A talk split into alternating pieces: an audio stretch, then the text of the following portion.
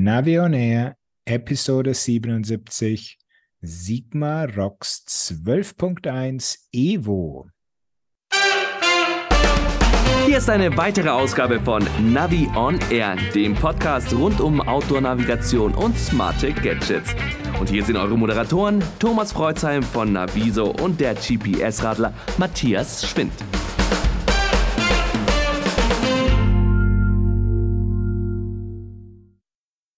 Hallo Matthias. Grüß dich, Thomas. Servus. Ganz schön lange Produktbezeichnung. Ja, so ist es halt heutzutage. Es äh, reicht nicht mehr eine einfache Zahl oder ein Name der Garmin oder das Sigma oder was auch immer, ja, egal. Warum haben sie nicht einfach ROX 13 genommen? Das geht gar nicht. aber ich weiß auch nicht. Aber wahrscheinlich hätten sich dann so viele irgendwelche Journalisten draufgestürzt und hätten gesagt, ja, wenn er nicht 13 gehießen hätte, dann äh, wäre ja und so weiter das vielleicht nicht ganz so schlecht gewesen oder bla oder blub, dann sucht man immer irgend schon was, was schlecht ist, aber das wollen wir ja gar nicht. Ist er denn so schlecht? Nein, absolut nicht. Gut, das schauen wir aber später mal, weil jetzt wollen wir erstmal noch kurz vorher die News durchgehen, oder? Genau, bevor der ROX 14 heißt, ja. Ja, Matthias, also ich habe einen ganz kurzen Spot, ähm, auch schon mit dem Blick auf die Eurobike. Äh, Beeline Velo 2 haben wir schon mal behandelt, dieses einfache Navi-Gerät und das arbeitet jetzt auch verstärkt mit Komoot zusammen. Das ist gut und wichtig. Ist eigentlich fast schon, wie soll man sagen, eine Selbstverständlichkeit wie eine USB-C-Buchse. Absolut. Also heutzutage, wer keine Komoot-Integration hat, der hat es schon mal wirklich ganz, ganz schwer. Ja, und äh, es gibt aus dem Hause Garmin was Neues. Ja, die haben sich gedacht, wir bringen jetzt mal ein Lizenzprogramm. Was genau dahinter steckt, weiß ich jetzt noch gar nicht. Also inwieweit Lizenz und Kosten und bla bla das Ganze, sondern es geht darum, dass sozusagen Fahrradhersteller oder Antriebshersteller auf ihre Produkte dann ein Babbel, wie wir hier sagen, draufpappen dürfen, wo dann draufsteht Garmin Ready was ist es am Ende des Tages? Das Fahrrad kann ein T Plus LEV-Profil oder eine private ANT-Verbindung oder einfach eine Bluetooth-Verbindung aufbauen und kann die Daten an den Garmin senden. Also technisch hat sich nichts geändert. Das kennen wir schon alles von den Specialized und Shimano-Antrieben dieser Welt. Aber jetzt gibt es da halt ein Siegel und das können sich dann die Fahrradhersteller draufpappen. Aha, und was verspricht sich Garmin davon? Ist das eher was für die Anbieter oder eher was für die Kunden und Händler, die dann wirklich wissen, das geht mit meinem Garmin? Ich glaube, es ist für alle Beteiligten sowas, dass es heißt, ähm, ja, also wenn da auf dem Fahrrad halt sozusagen draufsteht, das ist Garmin Ready, dann kommen die Leute vielleicht auf die Idee, aha, das kann ja mit Garmin, dann kaufe ich mir doch mal einen Garmin. Dass natürlich auch ein Sigma und ein Wahoo ganz genauso ein ANT-LEV-Profil unterstützt, das äh, muss man ja nicht dazu sagen. Und was ich sehr spannend finde an dem Thema ist, dass es vielleicht hoffentlich etwas Druck auf die Hersteller aufbaut, die es eben nicht haben. Und ich schaue da jetzt schon mal ganz, ganz deutlich ins schwäbische Reutlingen. Auch die B-Ware. Genau, die B-Ware, die kein ANT haben. Denn wer B sagt, muss nicht mehr ANT sein. Das war jetzt aber Quatsch. Also, wir wissen, wer gemeint ist. Wir sind äh, da sehr hoffnungsvoll, dass das ganze Thema Konnektivität doch mal wirklich irgendwo in Richtung Standardisierung geht. Aber das ist ein altes Thema und äh, ja, dann schreiben wir dreimal Hurra, wenn sich da was tut. Ob jetzt Garmin oder Sigma oder sonst was ready ist, egal. Hauptsache, ähm, die Nutzer können dann die Geräte mit ihrem System verbinden. So schaut's aus, genau. Du hast noch was zu diesem ominösen Knotenpunkt-Routing, was ich hier im Süden noch nie gesehen habe. Ja, es gibt auch was, was ihr nicht kennt. Und äh, das ist rot. Und das sind bei uns die Knotenpunkte, übrigens nicht nur bei uns, äh, uns heißt jetzt hier im Norden, Westen, sonst wo, auch im Osten, verbreiten die sich langsam, kommen ja eigentlich aus der belgischen Ecke. Wegweisungssystem, wo man von Wegweiser zu Wegweiser mit einer Nummer fährt, die da oben drauf steht. Und das gibt es auch als Internetplaner integriert in verschiedene Systeme. Das ist eigentlich nicht sowas von Neues. Ich fand jetzt bei meiner News über den Radroutenplaner Rheinland, also wir haben jetzt hier eine Radregion Rheinland und die sind sehr aktiv, das ist richtig klasse. Jetzt haben die auch auf der Internetseite einen neuen Routenplaner und man kann also das Ding aufrufen. Aber was ich so etwas komisch fand, da würde mich mal deine Meinung interessieren, da kann man nur entweder über diese Knotenpunkte routen oder kürzeste Strecke, also sonst nichts. Und das fand ich so ein bisschen komisch. Und dann fand ich noch sehr seltsam, Du musst deinen eigenen Computer mit einer Standortfreigabe versehen, sonst geht das Routing nicht. Und das habe ich noch nie erlebt. Oh Gott. Da hat es ja jemand wieder überhaupt nicht kapiert, oder? Ja, ich weiß nicht. Das Ding ist jetzt so einfach, dass da auch ein paar Sachen fehlen, die, glaube ich, relativ wichtig sind. Vielleicht ist es auch erstmal wieder die B-Beta-Ware oder so. Aber das ist online und ähm, ja, ich habe mir gedacht, Mensch, ähm, vielleicht sollte man doch mal die Kunden fragen, was die wirklich wollen, statt da wieder aus ja, Neuigkeitsgründen, wir haben was Neues, irgendwas da reinzusetzen. Ansonsten machen die ja einen guten Job. Aber da hätte ich mir jetzt gewünscht, dass das doch ein bisschen kundenfreundlicher wäre. Absolut. Also gut, Haken dran. Das Routenpunkt, nein, das Knotenpunktsystem ist ja sehr spannend, zukunftsweisend, aber dann bitte gut umgesetzt. Ja, vor allen Dingen als Routing. Ja, es gibt aber noch was Neues von Garmin. So ist es. Und zwar habe ich gestern oder was, vorgestern, meinen GPS Map 67 mal an den Computer angeschlossen, weil ich da was testen wollte. Und dann sagt er hier, du, ich habe ein Update für dich, dauert aber zwei Stunden. Okay, Updates kenne ich schon, ja, haben wir öfter, aber zwei Stunden. Wow, die neue Karte ist da. Die Topo Active 2023.10.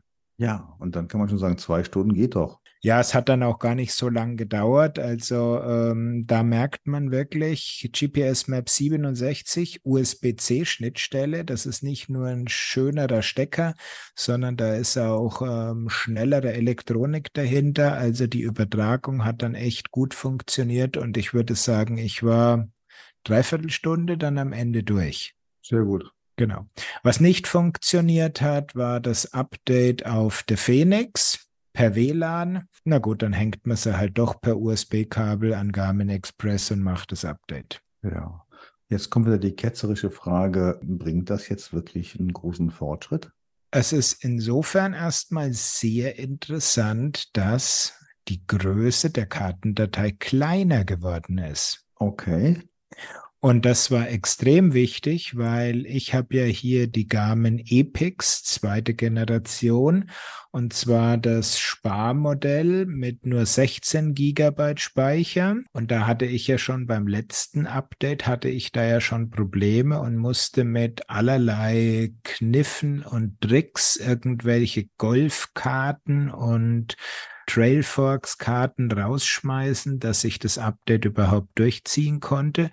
Und jetzt war das eben kein Problem mehr, weil die Kartengröße von 13,4 auf 11,2 Gigabyte zurückgegangen ist. Ja, das ist schon mal gut. Und auf das Thema Kartenvolumen kommen wir später nochmal. Mhm. Ganz wichtiger Hinweis an unsere Hörer draußen, wenn ihr also ein Gerät habt, also eine Phoenix, eine Epix, einen GPS-Map, einen Oregon, einen Montana oder so, hängt den mal an euer Garmin Express dran, dann könnt ihr da das Update machen und gleich der Hinweis, die Garmin Edge Geräte mit der Cycling Map, die sind anscheinend noch nicht dran, weil da wurde mir kein Update angeboten. Ja, damit sind wir schon fast bei meinem nächsten Hinweis auf einen Dreier-Test, den ich gerade noch durchführe. Der ist noch nicht fertig, aber ich kann ja schon mal ein bisschen was rauslassen, denn ich habe mir eine Halterung an mein Rad geschraubt. Da passt mein Smartphone dran, da passt ein Garmin Edge 840 dran, da passt ein Brighton Rider S800 dran und ein Sigma Rox 12.1 Evo. Gut, den S800, den habe ich ja immer noch nicht. Traurig. Aber warum hast du jetzt mal statt dem 840 nicht den Edge Explorer 2 genommen? Ich habe die Geräte insbesondere für die Navigationsanwendungen mir vorgenommen und da war ich auch jetzt ein paar Tage unterwegs. Und da interessierte mich schon, was der 840er macht, denn den HX Sport 2 hatte ich ja schon getestet. Okay, okay, gut, dann ist verständlich, weil sonst, aber da kommen wir dann beim ROX 12 dann nochmal zu den direkten Mitbewerbern dazu. Ja, und dazu noch eine kleine Anmerkung. Totgesagte leben länger. Alte Software gibt manchmal doch äh, sehr positive Überraschungen. Wir reden jetzt mal wieder über Garmin Basecamp und dazu nur der ganz kleine Hinweis, dass Basecamp sehr gut ist, um alle drei Geräte auszulesen in Bezug auf ihre Fahrdaten, also sprich den Edge 840, den Brighton Rider und den Sigma Rocks. Da konnte ich über Basecamp die ganzen Daten reinlesen, direkt und vergleichen. Das war schon mal ganz praktisch über die Fit-Importstelle. Okay, so ist es mit alter Software, ne? Ja, manchmal geht es doch besser, als man denkt. So, jetzt aber zum Hauptthema, zu unserem angekündigten Sigma Rocks 12.1 Evo und nicht 13 und nicht 14, sondern 12.1. Nach 12.0 Sport kommt 12.1 Evo. Er wurde am 12.06. um 12 Uhr vorgestellt und ihr könnt ihn ab Mittwoch in der Halle 12.1 auf der Eurobike anschauen. Also haben wir jetzt genügend Zwölfer gemacht. Also nicht auf der Evo-Bike, sondern auf der Eurobike. Eurobike. Äh, ja. Ich bin ganz verwirrt. okay. Ja, schön, Matthias. Du hast ja auch schon äh, drüber geschrieben, du hast ihn vorgestellt, du hast ein Video dazu gemacht. Aber vielleicht muss man ihn nochmal ganz kurz charakterisieren. Meiner ist weiß, hat ein 3 Zoll Display. Und ja, die Frage ist ja, was ist jetzt dran als Nachfolger des Sigma Rocks 12? Null Sport. Null Sport, aber das heißt nicht, dass Null Sport im äh, Inneren drinnen ist. Also es ist ein vollwertiger Trainingscomputer.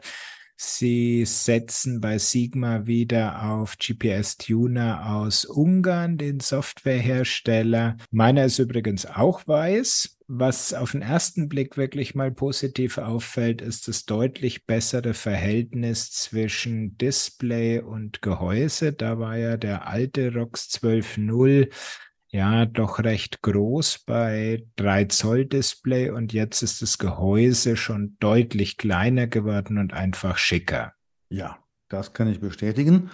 Und ähm, das Gerät ist auch noch näher an die App herangerückt, was die Bedienung und die Konnektivität angeht. Genau, also die Sigma Ride App ist jetzt zentraler Bestandteil, um dieses Gerät zu bedienen, einzurichten und so weiter. Ganz wichtiger Hinweis dabei allerdings, du musst die App nicht mitnehmen. Also du kannst auch weiterhin unterwegs komplett autark mit dem Gerät fahren und das Telefon zu Hause lassen. Ja, das finde ich auch ganz wichtig. Nur wenn du eben neue Daten draufspielen willst, dann brauchst du entweder die App. Es geht aber auch mit dem Kabel. Der ROX wird jetzt nicht als Massenspeicherlaufwerk erkannt, sondern eben als MTP-Dateigerät, also sprich wie so ein Android-Gerät. Genau, das äh, Media Transfer Protocol. Transfer Protocol, so schaut's aus, genau. Hat den Vorteil, dass das Gerät sich intern quasi den Speicher nicht trennen muss, sondern das siehst du ja, wenn du ihn anschließt, bleibt das Gerät aktiv und du kannst es sogar noch weiter bedienen. Ja, Nee, das finde ich gut und man kann auch weiterhin GPX-Dateien, sprich Tourendaten übertragen. Das finde ich immer ganz wichtig. Was, was, was, was, was? Echt? Ja. Du kannst eine GPX-Track, einen geplanten GPX-Track in das Gerät kopieren? Auf das Verzeichnis Tracks. Ah, sehr spannend. Habe ich noch gar nicht probiert. Ich habe nur den anderen Weg getestet, indem ich eine aufgezeichnete Aktivität als FIT-Datei vom Gerät mir runtergeladen habe. Ja, das geht natürlich auch, weil intern arbeitet der ROX ja mit FIT-Dateien halt. Jetzt weiß ich gar nicht, wo wir anfangen sollen, mit welchen Kriterien halt. Ich habe das Ganze jetzt auf meiner Reise auch erst bekommen und konnte dann sofort einsteigen in die Tourenplanung und habe das quasi drei Tage lang getestet auf äh, jeweils so Halbtagestouren. Aber vielleicht bist du erstmal dran, du hast ihn ja zuerst getestet. Ja, wo wollen wir anfangen? Also Einrichtung fand ich sehr logisch und einfach durchzugehen und da wirklich sehr schön mit der App. Wobei man da sagen muss, echte Besonderheit, du brauchst zwar die App, aber du musst nicht zwingend einen Account anlegen. Ich habe den Rox quasi im Hotel bekommen, musste ihn einrichten, eine Strecke draufladen halt so und das ging dann eben, da habe ich jetzt nicht per Kabel angeschlossen, sondern schon den Weg genommen, dass ich mir einfach äh, die Strecke, die ich äh, am nächsten Tag fahren wollte, mir als GPX-Datei erzeugt habe, zugeschickt per Mail, dann diesen GPX-Anhang geöffnet habe in der Sigma Ride App. So, und dann muss ich noch synchronisieren und dann war das Ding auf dem ROX. Genau, also das funktioniert sehr gut. Äh, von der Startseite aus ähm, kannst du erstmal das Profil verstellen. Du kannst, glaube ich, bis zu 20 Stück anlegen, wobei ich alles über sechs Profile finde ich unhandlich, weil dann musste da auch die Seiten blättern. Insofern normalerweise reichen mir da die sechs Profile. Dann gibt es eben gleich von der Startseite auch noch die Navigation und die Tracks. Also da bist du wirklich sehr schnell auch im Zugriff und in der Bedienung. Das ist sowieso, muss man sagen, sehr lobenswert. Der ROX ist ja durch Tasten bedienbar und über den Touchscreen und vor allen Dingen, wenn man diese Menüs sich mal äh, anschaut, dann ist das alles nicht so überladen, nicht so verzweigt wie bei anderen Geräten. Also natürlich braucht man da auch eine gewisse Zeit, um das mal auszuprobieren, aber es ist übersichtlich. Man hat irgendwie so intuitiv den Eindruck, wenn man alles mal durchgeblättert hat und dann wieder am Anfang ankommt, das ist ja nicht so erschlagend eben wie bei anderen Geräten. Von daher, das ist ein großer Pluspunkt. Absolut. Was mich ein bisschen verwirrt hat, ist diese Wischerei von oben runter. Das kennt man noch, auch von den Android-Smartphones, aber diese Wischerei von unten nach oben. um die Navigationsziele aufzurufen. Ja, aber irgendwie dann doch nicht alles, weil du kannst da ja nur nach Hause oder die letzten Ziele und dann ist ganz viel Weißraum auf dieser ähm, Seite. Warum sind da nicht die letzten Tracks oder die äh, irgendwie nur da, da wünsche ich mir einfach noch, dass da Tracks da stehen. Gut, da kann man noch Favoriten ablegen, aber ja, damit hadere ich noch ein bisschen mit diesem Wischen von unten nach oben. Gut, auch die Navigation auf so einem kleinen Gerät ist ja immer auch die Frage, wie ist der Kartenausschnitt jetzt da so in der praktischen Planung? Da ist natürlich schöner auf einem größeren Smartphone-Bildschirm sich zu bewegen, dann auf einer Karte da mal drauf zu tippen und zu sagen, da will ich hin und zack hat man schon dann eben auf dem ROX drauf. Also man kann in der Sigma Ride App planen und dann auf dem ROX das Ding sofort nutzen. Das ist auch praktisch. Und der ROX hat ja dann diese drei Alternativen. Das geht auch blitzschnell übrigens. Das fand ich auch richtig gut. Ähm, empfohlen einfach und kurz als mhm. Routenoption. Ja, und äh, wie ist denn deine Erfahrung damit? Ist okay. Also für, für kurze, mittlere Touren ist es in Ordnung. Also ich habe es jetzt mal so auf 10, 15 Kilometer Strecken habe ich es ausprobiert. Da waren durchaus Strecken dabei, wo man sagt, jawohl, das kann man guten Gewissens fahren. Also wirklich, wenn man hier sagt, ich will Tracking-Bike fahren, ähm, da kriege ich jetzt nicht die ganz schlimme Strecke, die irgendwie über die Bundesstraße läuft oder so. Also die Streckenberechnung ist in Ordnung, wobei ich auch hier dann empfehlen würde, vorher zu planen. Ja, bin ich voll bei dir. Bei mir war es äh, auch teilweise unterschiedlich. Ich dachte jetzt am ersten, zweiten Tag, boah, super. Also da wurde mir eine Strecke angelegt, die läuft wirklich unter dem ähm, unter der Kategorie empfohlen. Also ich sage es mal so touristisch die war wirklich klasse und berücksichtigte, berücksichtigte alle, alle Rad, Radrouten, die ich sonst auch genommen hätte, um wirklich eine schöne Strecke zu fahren halt. Dann habe ich es ein paar Tage später nochmal hier in unserer Gegend getestet. Da war wiederum ein größerer Anteil bei, der dann doch die straßenbegleitenden Radwege an Landesstraßen nutzte, also sprich touristisch nicht ganz so interessant. Und deswegen würde ich auch sagen, ja, auch bei ihm ist es gut, wenn man vorher plant, die Strecke kennt, dann überträgt und das klappt auch äh, ziemlich äh, zuverlässig. Absolut. Aber kommen wir mal zur entscheidenden Hardware. Was sagst du zum Display? Ja, das Display Ich habe es jetzt wirklich bei Sonnenschein eingesetzt, komplett. Ich hatte jetzt in der Pfalz, wo ich unterwegs war, wirklich drei strahlensonnige Tage. Das konnte man ablesen, das war okay, aber jetzt muss ich ganz ehrlich sagen, die anderen waren besser. Sehe ich auch so. Also da hätte Sigma ein bisschen höher ins Regal greifen können. Wir reden hier ja, haben wir noch gar nicht erwähnt, äh, von einem Gerät der 380 Euro Klasse. Also an Wahoo kommt auf keinen Fall dran. Das ist weiterhin in meiner Rangfolge immer noch unangefochten bestes Display. Den Hammerhead kann es auch nicht schlagen. Also ich sehe es so in der Ecke vom dritten Platz, vierter Platz mit Garmin prügelt sich der Rockstar. Hm, da muss ich jetzt also auch nochmal ganz ehrlich sagen, also das Garmin-Display ist da auch nochmal eine Nummer brillanter. Auch der Brighton deutlich besser. Trotzdem, und das wäre so meine Empfehlung jetzt für die ROX-Kunden, das soll jetzt nicht abschreckend wirken, aber man sollte sich den ROX dann so ans Rad bauen, dass man ihn eben in Sonnenlicht irgendwie noch ein bisschen drehen kann. Ja, also die alte Geschichte zum Sonnenlicht ausrichten, zum optimalen Winkel ausrichten. Ich fände es klasse, wenn Sigma beispielsweise so eine Art Kugelgelenkhalterung hätte. Dann kann man es noch besser machen. Denn äh, man kann ihn durchaus ablesen. Also es war keine Situation, wo ich ihn gar nicht ablesen konnte. Also das jetzt bitte nicht zu schlecht bewerten. Aber eben die anderen können es halt nochmal besser. Ja, wobei äh, da kommt jetzt wieder der Mountainbiker durch. Ich war da auch ein äh, bisschen im Wald mit dem Mountainbike unterwegs und da muss ich sagen, sehe ich ihn deutlich vor dem Garmin-Display, weil wenn dann die Beleuchtung an ist, ähm, also wirklich im, im düsteren Wald und so, dann ist er deutlich besser als okay. das Garmin. Okay. In der prallen Sonne würde ich fast sagen, das sind sie gleich auf. Im diffusen Licht außerhalb vom, vom Wald oder in schwierigen Lichtsituationen ja, da gebe ich dir recht, da ist der Garmin ein Ticken davor äh, im Schatten oder für die Leute, die auch gerne mal nachts fahren, äh, da ist der Sigma der bessere. Also nachts habe ich ihn auch probiert. Äh, kann ich dir auch recht geben.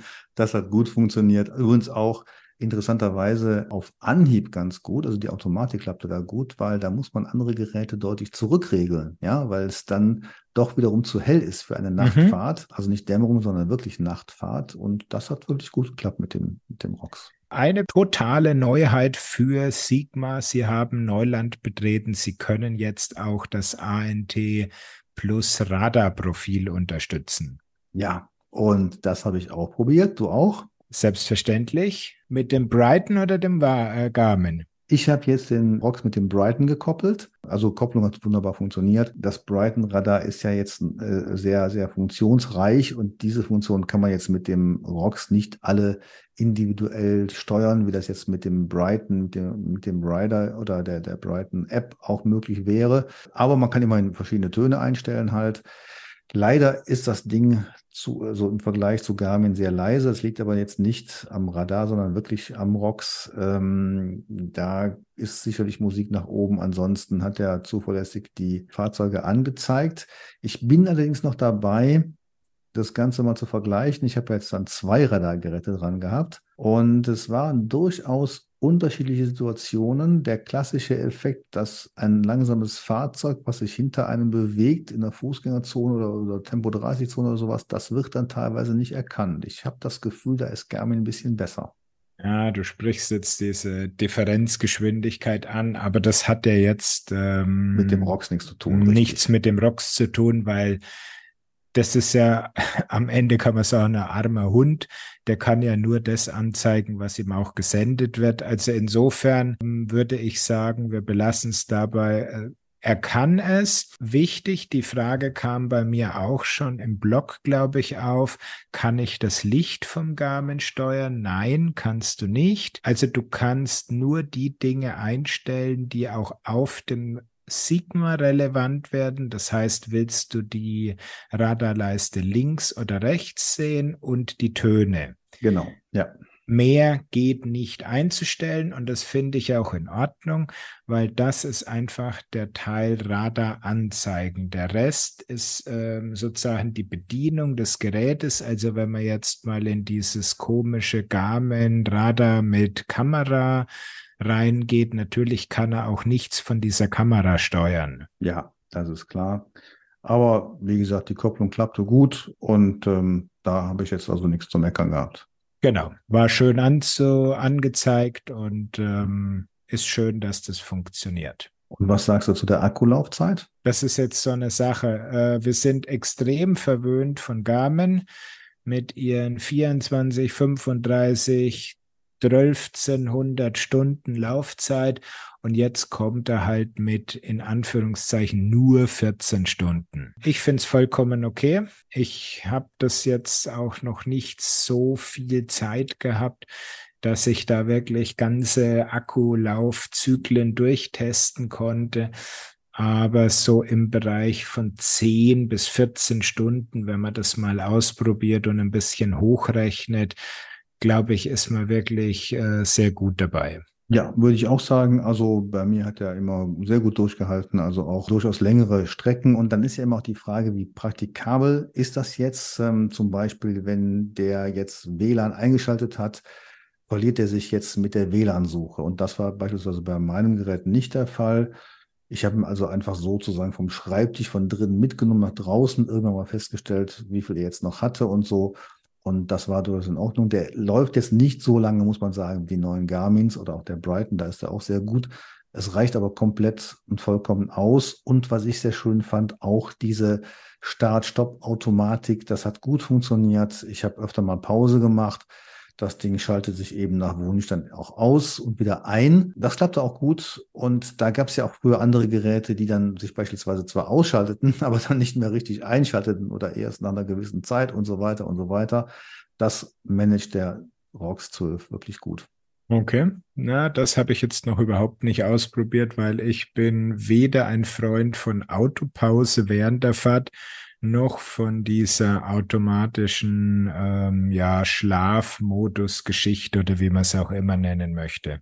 Ja, ich fand das praktisch, weil das spart doch schon deutlich Strom. Zum Beispiel jetzt äh, bei so einem Fahrtag jetzt, du stehst äh, morgens früh auf und gehst zur ersten Etappe über und dann machst du eine Stunde Mittagspause oder zwei, fährst irgendwann weiter und du brauchst dich einfach nicht zu kümmern. Ja, das Ding ist einfach an und am Ende des Tages machst du es aus und hast immer noch dann 50 Prozent Akkulaufzeit drauf. Natürlich bist du nicht komplett gefahren etc. und so, aber du hast einfach nicht diese Notwendigkeit dauernd da auf diese Ein- Ausschaltaktivität ähm, zu achten. Okay, da dann eine sehr spannende Frage. Hattest du Sensoren gekoppelt und waren die nach dieser Autopause auch wieder gekoppelt? Waren die wieder verbunden? Also ich hatte nur das Radar gekoppelt und das klappte eben sehr gut.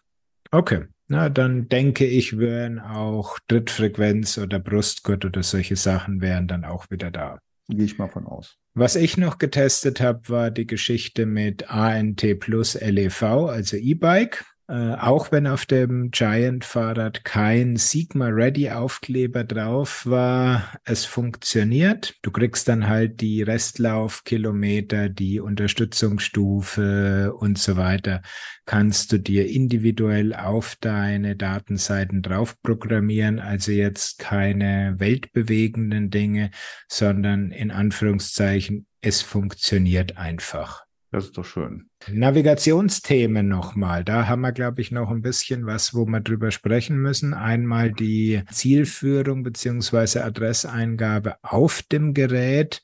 Gehörst du zu den Journalisten, die dieses fantastische Feature der Draw My Route so awesome fanden?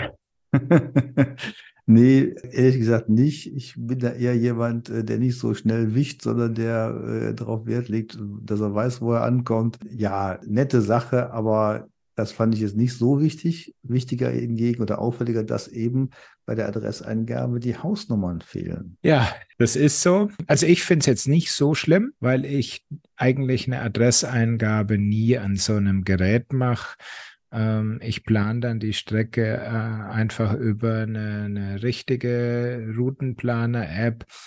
Aber ich kann es verstehen, dass das einige Leute möchten, da gerade bei längeren Straßen korrekt geführt zu werden. Aber das führt uns jetzt zu dem Thema, der Sigma hat ja nur 8 Gigabyte Speicher drinnen. Mhm. Ja, das klingt am Anfang wirklich wenig.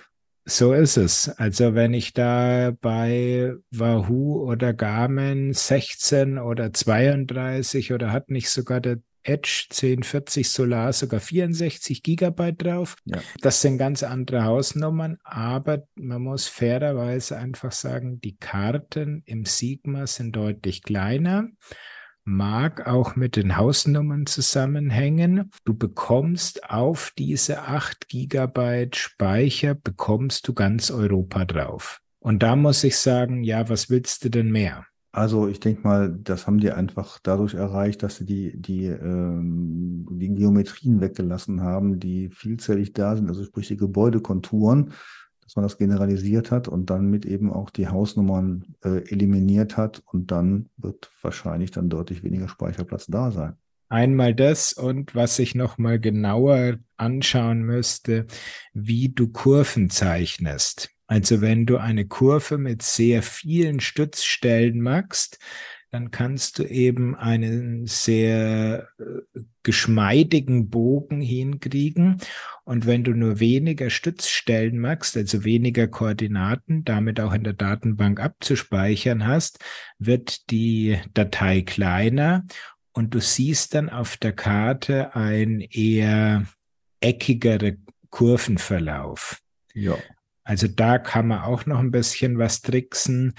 Weiß ich nicht, ob Sigma eher in die Richtung gegangen ist und nicht ganz so smooth Kurven da darstellen möchte. Ja, aber da könntest du recht haben. Was ich übrigens gut fand, ähm, war die, ja, diese Balance zwischen deutlicher Streckendarstellung und trotzdem detaillierter Kartendarstellung. Also sprich, wenn man jetzt auf so ein Display schaut, dann will man ja den Track relativ deutlich sehen. Das heißt, man muss ihn eigentlich breit machen. Das heißt, die Straße muss auch breit sein. Je breiter die Straße ist, desto weniger passt an und passen andere Sachen drauf und so weiter und so weiter. Ich fand jetzt toll, dass man beim ROX häufig erkennen kann, auf welcher Seite der straßenbegleitende Radweg ist, wo dann die Route lang führt. Und äh, das äh, haben die wirklich gut umgesetzt. Ja, absolut. Also besonders in dem innerstädtischen Bereich finde ich die Straßen extrem schön gemacht. Also eine weiße Straße mit schwarzer Begrenzungslinie, also richtig hoher Kontrast. Da kann man die Straßen sehr gut erkennen. Also so Überlandstraßen sind dann eben in Gelb oder in so einem Orange mäßig gemacht. Die Radwege sind hervorgehoben, also die wirklich großen Radwege.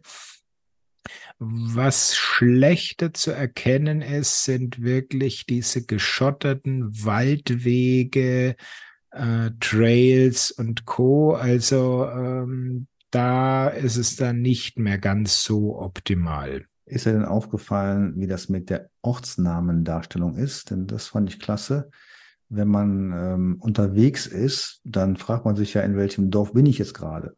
Ja, und da bieten selten Hersteller wirklich auf ihrer Karte eine, eine lesbare Darstellung. Da steht zwar irgendwo der Ortsname, teilweise aber genauso groß oder etwas anders als die Straßennamen, aber durch, durchaus verwechselbar. Und beim Rock ist das schön, da gehe ich in die Zoom-Stufe 200 Meter, man sieht ja so einen kleinen Balkenmaßstab und dann sehe ich wirklich sehr deutlich, wie heißt denn dieses Dorf? Das konnte ich ein paar Mal sehr gut gebrauchen und auch da ist der Rox deutlich besser als seine Mitbewerber. Richtig, genau. Also diese Groborientierung, die finde ich da auch, äh, ist gut gelöst. Ja, ansonsten klappte die Navigation bei mir eigentlich ziemlich gut. Wenn da ein Track aktiviert wird, dann führt er ja sofort hin. Er fragt nicht nochmal nach zum Einstieg in den Track. Der sagt sofort, da geht's jetzt lang. Und äh, dann findet man den Track auch, kann dem gut folgen. Ähm, also von daher, da habe ich also auch kein Problem gehabt. Die Piepstöne hörte man auch ganz gut. Die ähm, Abbiegungen wurden ja angezeigt, wie das immer mal so ist. Dann wird äh, die, sind die Pfeile nicht ganz so, wie es dann wirklich verläuft, beziehungsweise wird dann gesagt, okay, links, eigentlich geht's dann erstmal links und dann wieder direkt rechts. Also die, die äh, konkrete Richtung, die wird dann nicht so direkt angezeigt. Man sieht es aber auf der Karte dann doch sehr deutlich, wo es dann lang geht. Also da hatte ich irgendwie gar keine Probleme mit. Richtig. Aber nochmal ganz zurückzukommen zu deinen Ausführungen. Wenn du einen Track startest, hast du sehr wohl die Möglichkeit, dass du wählen kannst, ob du ihn am Startpunkt beginnen möchtest oder am nächstgelegenen Punkt. Ja, aber ich habe ihn so eingestellt, hast du recht, ähm, dass er so startet. Also es kommt nicht nochmal die Nachfrage, sondern wenn es so eingestellt ist, dann wird es direkt ausgerechnet und zack. Okay, okay, gut. Was ich gut fand jetzt bei den POIs, also wenn man ihn ohne Smartphone bedient, also ich habe immer versucht, eben das Smartphone jetzt nur dazu zu benutzen, äh, mal einen Track draufzuladen, ansonsten als das Smartphone wirklich dann beiseite zu lassen, also er seine Qualitäten als Standalone Gerät beweist, weil sonst kann ich ja direkt meistens das Smartphone am Lenker lassen. Das hat er gut gemacht, auch mit ähm, Navigationsgeschichten wie ich bin irgendwo am Ort und muss mich versorgen. Ist ja auch klassisch. Ich komme irgendwo rein, wo ist der nächste, nächste Einkaufsmöglichkeit und so. Da kann ich dann auf POIs gehen, dann werden mir auch die nächsten Namen angezeigt und nicht nur Shop oder sowas, sondern da steht dann auch wirklich Aldi oder Lidl oder, oder Rewe drauf, was ich auch okay. ganz praktisch finde und tippe dann drauf und äh, dann führt er mich dann dahin. Das klappt also auch sehr schön. Genau. Zielführung beziehungsweise Orientierung, noch ein Punkt. Also GPS-Chipsatz, der verbaut ist, kann die drei üblichen Systeme, leider kein Multifrequenz. Ja, das merkt man auch, glaube ich, ein bisschen, ich weiß nicht, wie es dir ging. Also so 100% genau war er dann nicht. Er war ausreichend genau, also auch gut, aber eben nicht sehr gut. Also ich habe ihn in einer Vergleichstestfahrt mit zweimal Geräte gehabt, die Multifrequenz hatten, also ein GPS Map 67 und ein Wahoo Roam 2. Und ähm, was war der dritte noch, den ich hatte? Ach ja, die, die Epix Uhr, die kein Multifrequenz hat. Und wenn man sich die Aufzeichnung anguckt, also das sind keine wesentlichen Unterschiede dabei. Mal driftet der eine an den äh, ein bisschen raus, mal der andere raus. Also da muss ich sagen, konnte ich mich überhaupt nicht beschweren. Ähm, gut, es war jetzt nicht super anspruchsvolles Gelände. Was noch wichtig ist in dem Zusammenhang zu erwähnen, wenn du eine Synchronisation mit der Ride-App machst, dann werden auch diese A-GPS-Daten, also die Bahnvorhersagen der Satelliten mit übertragen, was wirklich für einen schnellen ersten Satfix sorgt. Ja, und äh, was sagst du denn zum Hochfahren des ROX 12.1 Evo? Also ich habe ja schon mal gedacht, der Wahoo wäre lahm. Aber beim ROX kannst du wirklich einen Grande Espresso trinken. Ganz so schlimm ist es nicht, aber es ist natürlich jetzt, wenn man andere Geräte da gegenüber hält, äh, dann ist er doch deutlich langsamer. Also das ist immer so eine, ja, diese Geduldsminute oder, oder diese Sekunden muss man mitbringen. Das ist spürbar. Ähm, gut, ist nur am Anfang eben so, aber es fällt natürlich schon auf im Vergleich zu anderen Geräten. Absolut. Also ich glaube, so 50 Sekunden oder so waren es. Braucht halt eine Zeit, ja. Genau. Haben wir noch ein paar Details dazu oder wollen wir schon langsam in das Fazit einbiegen? Ja, ich habe ja einige Strecken jetzt aufgezeigt, noch nicht alle ausgewertet halt. Äh, auch die ersten Höhenmeterberechnungen, die waren durchaus vergleichbar mit anderen Geräten. Der zeichnet ja barometrisch auf hat eine Autokalibrierung. Ähm, wenn man es ganz genau machen will, kann man auch manuell kalibrieren. Aber das hat auch auf jeden Fall ausgereicht, um die Höhenmeter genauso präzise aufzuzeichnen wie bei anderen Geräten auch. Da hat er also wirklich äh, genau den guten Standard, den die anderen auch mitbringen. Okay. Ansonsten hat mir noch sehr gut gefallen die Tasten zum Durchblättern der Seiten, also dass man unterwegs nicht mit dem Finger da das Display wischen muss, sondern die untersten zwei Tasten sind zum Vorwärts- und Rückwärtsblättern der Datenseiten und das funktioniert echt gut. Also die Tasten sind groß genug, mhm. haben einen schönen Druckpunkt, also da gibt's wirklich nichts zu meckern. Ja, das ist auch klasse. Man kann das sogar sozusagen mit einem geknickten Zeigefinger machen. Also man hat den Lenker umklammert, hat diesen etwas längeren Halter drauf und tickt dann einfach sozusagen mit dem, mit der Seiten, mit der, mit der Fingerseite äh, gegen den Rocks und schon kann man durchblättern. Das klappt wirklich gut. Also das ist ganz schön. An Halterungen ist einmal diese, ich nenne sie gern die Aero-Halterung, diese Vorbaugeschichte dabei, also schön geschraubt und stabil. Und es ist eine einfache kabelbindergestützte Kleinhalterung noch zusätzlich dabei. Ja, Matthias, Fazit, was sagst du zum ROX 12.1 Evo? Es ist das Gerät für navigationslastige Anwendung. Also er bringt ordentliche Tourvorschläge intern. Ich finde ihn sehr schön mit der Verwaltung der Tracks, auch wenn die über das Handy gehen muss, aber da kann man es schön auswählen, setzt da diesen roten Stern und wirklich innerhalb von Sekunden ist der Track auf dem Gerät. Das Nachfahren funktioniert sehr gut von Tracks. Also wirklich ähm, Fokus auf Navigation. Ja, das passt gut. Er ist mhm. wirklich erfreulich einfach zu bedienen. Es gibt jetzt bessere im Bereich Display, aber gibt immer mal irgendwo bessere. Ansonsten würde ich sagen, äh, auch der Preis, gut, 380 Euro ist kein Pappenstiel, aber dafür bekommt man ein ordentliches Gerät. Richtig, wobei bei Sigma habe ich die Hoffnung, dass der ziemlich schnell im Preis runterkommt. Also wir sehen ja, also man kann schon fast sagen, aberwitzige Angebote jetzt bei dem ROX 11.1 Evo. Also wenn man sich da mal die Preisdifferenz anschaut, hoffe ich noch schon drauf, dass wir bis Ende des Sommers vielleicht eine 2 als erste Ziffer sehen werden. Jetzt lass dich mal ein bisschen Geld verdienen. Ich glaube, da, ist, da steckt eine Menge Arbeit, Entwicklungsarbeit da drin. Ähm, ja, Sigma stört es ja nicht. Ich meine, die werden das Gerät an ihre Händler verkaufen und die machen dann einen Preis. Und vermutlich, also wenn das genau so läuft, dann ähm, ist die Händlermarge so schön, dass eben einige Internethändler ähm, es schaffen, da so einen super Preis zu machen. Und insofern, ja, schauen wir mal. Gut. Wir lehnen uns zurück, fahren den nochmal. Also was ich wirklich äh, als erstes mal direkten Vergleich machen werde und was ich am interessantesten finde, ist gegen den Garmin Edge Explorer 2 den laufen zu lassen. Sind beides 3 Zoll Geräte, Beides sind sie jetzt mal von Papierform, Marketing-Aussagen für den Touren-Freizeitradler entwickelt worden. Ähm, aktuell ist der Garmin deutlich günstiger. Der liegt im Moment so bei 250 Euro, 260 Euro Listenpreis.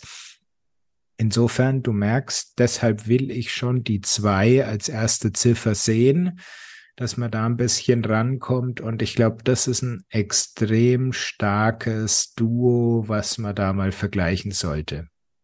Ja, gut, dann sind wir ja gerade noch auf dem Sprung zur Eurobike. Und Matthias, gibt es dazu von dir noch Nachrichten? Nicht wirklich großartige Neuheiten. Die ersten Hersteller haben ja schon ein bisschen was vorgestellt, also eben Sigma, die nicht direkt auf die Eurobike gegangen sind, sondern so anderthalb Wochen davor. Mein Terminkalender ist richtig gut gefüllt. Ich hoffe, wir haben noch mal Zeit, uns irgendwo zu treffen und da ein bisschen persönlich zu sprechen. Ansonsten, ich bin Samstag Vormittag auch noch in Frankfurt. Also wer da an den Publikumstagen da ist, der hat da die Chance, mich da auch mal live vor Ort zu treffen. Sehr schön. Dann haben wir wieder eine gute Episode gefüllt. Ich hoffe, es ist auch deutlich rübergekommen. Natürlich werden wir weiter testen und die einen oder anderen Eindrücke dann eben nochmal mal entsprechend äh, abrunden, ausfallen etc. Vielleicht kriegen wir ja sogar ein Interview mit dem Sigma Produktmanager hin. Da könnt ihr auch mal gerne dann eure Fragen uns zuschicken an podcast.navionair.de. Welche Fragen sollen wir an Sigma schicken, also Wünsche? Ach ja, genau, die Sigma-Folklore gab es natürlich auch wieder, diese Geschichte mit dieser Kartenseite. Also finde ich ganz schlimm. Wenn ihr nicht wisst, was ich damit meine, schaut da mal mein Video an, da zeige ich das. Und da wird mich auch mal interessieren, wie ist da euer Feedback oder auch deines, Thomas? Nervt dich das auch so? Das können wir gerne dann mal an Sigmar rantragen. Okay, ich habe mich jetzt mal bedeckt und äh, okay. ja. gut. Also, dann würde ich sagen, liebe Hörerinnen und Hörer, genießt das tolle Wetter. Ja, hört uns weiter zu. Das finden wir toll. Wir berichten dann demnächst äh, von der Eurobike mit ihren überraschenden Neuigkeiten und angekündigten Neuigkeiten. Bis dahin, bleibt uns gewogen, macht's gut und tschüss. Ciao. Sie haben Ihr Ziel erreicht.